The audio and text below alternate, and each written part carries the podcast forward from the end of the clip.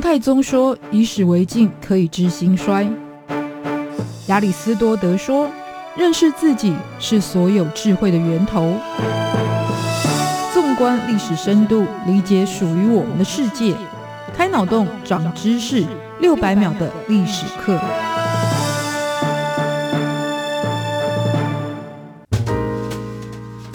是过去才能够掌握未来。欢迎您收听这一集六百秒历史课，我是维珍。在我们今天所触及到的主题是关于西元一二七一年所建立的元朝。元朝也因为它的执政风格以及来自于蒙古为背景的文化特性，因此相较于其他古代的朝代，似乎是比较不容易被世人所熟悉。或者要说，现在传世的珍宝还有艺术品有哪一些是来自于元代的？可能一时之间也需要想一下。但其实元朝的艺术作品并不逊于其他的时代，像是绘画、书法、石刻或戏剧，在这个时期都有很杰出的表现。而且，如果我们比较流俗的眼光，以商业价值来看的话，像是在二零一二年于北京保利拍卖会，就来自于元代宫廷画家王振鹏，他所描绘元朝百姓生活的江山胜览图，是以一亿多的人民币，也就等于台币四亿多的高价成交。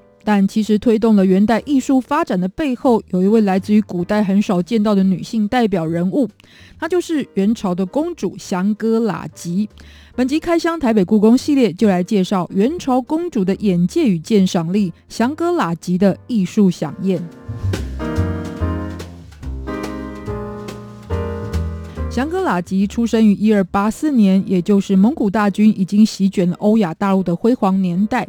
他是忽必烈的儿子真金的孙女，也就是说，他是忽必烈这一位元朝开国皇帝的嫡系曾孙。他的哥哥是元朝第三位皇帝元武宗，弟弟则是第四任皇帝元仁宗，而且他本人的女儿后来也嫁给了自己的侄儿，成为了元朝皇后，就是普达失里。总之呢，大家如果觉得这样的家谱太复杂，其实没有关系，只要记得祥格拉吉这位公主，她的背景十分强大，跟她的名字一样。据说祥格拉吉呢，分别是狮子跟王者的意思。那她本人的地位也是尊贵不凡。一位公主对于艺术文化有极深的造诣，还有收藏的兴趣，其实这也能稍微窥探到在元朝贵族女性的地位特色。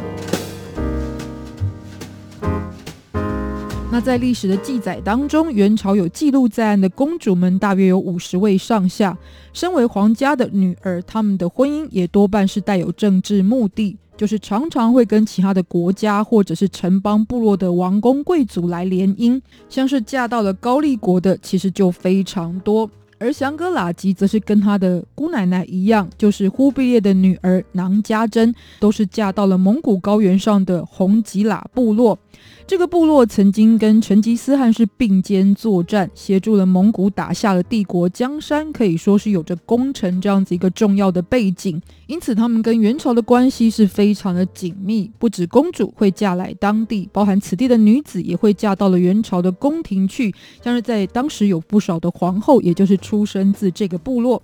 但是再回到这一些离乡背景的公主们，其实就很需要心灵上的寄托。那据说囊家珍对于艺术宗教本来在当地就有很多琢磨，而在之后嫁来此地的祥哥拉吉，其实也延续经营了这一些姑奶奶所留下的艺术遗产。再加上她其实很早就守寡。嫁到此地三年之后就丧夫，而且没有依照传统改嫁的情况之下，那也许就是为了补偿生活上的空虚寂寞，所以特别热衷于译文活动。那对于佛教以及儒家也相当支持。而且祥格拉吉的祖父真金其实原本就不排斥汉文化，同时还在家族里引入汉文的学习。那受到这一些家庭环境的影响，其实祥格拉吉就特别喜爱中原的艺术跟文化，甚至成为了创意的赞助者，还有收藏者。那作为政治实力相当坚强的公主，在一三二三年就在元大都，也就是今天的北京的天庆寺，举办了一场文人雅士的聚会活动，称为雅集。而在这个雅集当中，就展出了很多的收藏珍品。那跟很多的收藏家也一样，他有自己专属的印鉴，名为“黄姐图书”或者是“黄姐珍万”。大家有机会来到台北故宫的话，也可以按图索骥，看看这一些，尤其是书画的收藏品当中，是不是就有盖上了“黄姐图书”或者是“黄姐珍万”的印章。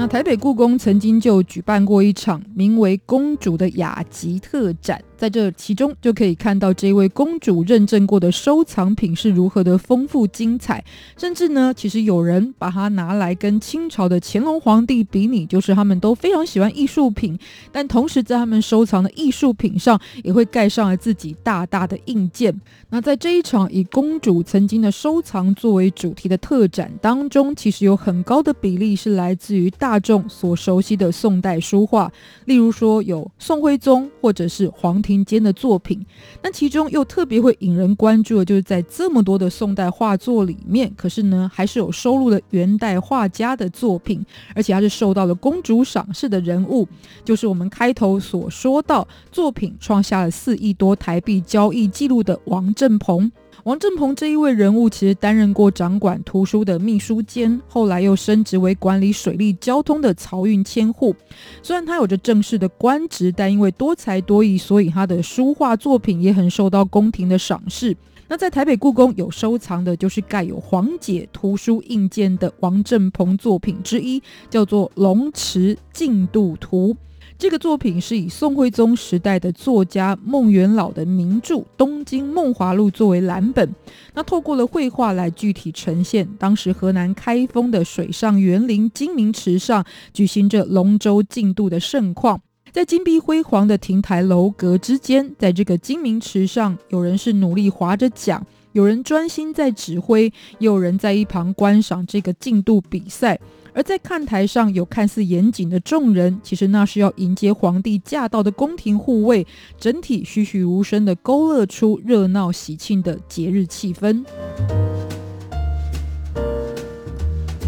而王振鹏就透过细腻的笔法，描绘出那个属于宋朝繁华盛况的景象，而且包含了建筑。景色、水域跟人物的呈现也非常的生动仔细。那它的代表笔法之一就叫做界画，也就是相当的工整，就是以尺来作为辅助工具的绘图形式。那根据记录，这个主题作品原先是献给当时还是身为皇子的元仁宗作为他的生日贺礼，而后很欣赏他的祥格拉吉，就在举办雅集的时候，又请了王振鹏再画上一幅，也就是今天台北故宫收藏的这个版本。而且王振鹏其实你可以看到他在作品的结尾还写到了，就是因为公主的赏识，让我再画一幅，非常荣幸。但我必须老实说，我的眼力其实不如以往。如果这比不上过去的旧作，也请多多见谅。这样子的留言。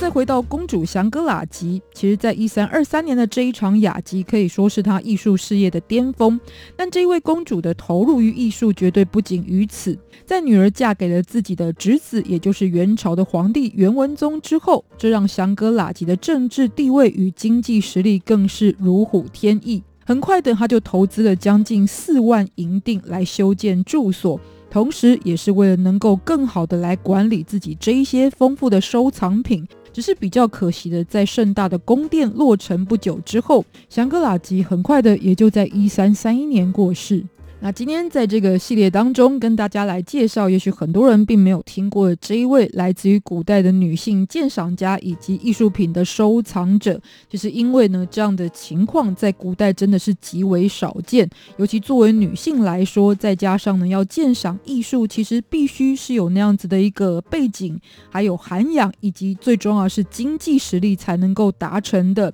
因此，祥格拉吉绝对是历史上非常特殊的人物。但到了今天，他对于艺术的投资，还有他所缔造的成就，其实并不被世人所认识。那要比起乾隆来说，大家更是觉得陌生。但事实上，其实不分古今中外，至高的艺术成就，其实都必须有来自于贵族阶级的支持，才能够有长足的发展。所以，不管是出于统治需求，或者是真心赏识，其实以武力统治天下的元朝，在艺术文化这一块领域，其实在历史上也是没有缺席的。今天特别来跟大家分享，下次也继续收听六百秒历史课，下次见，拜拜。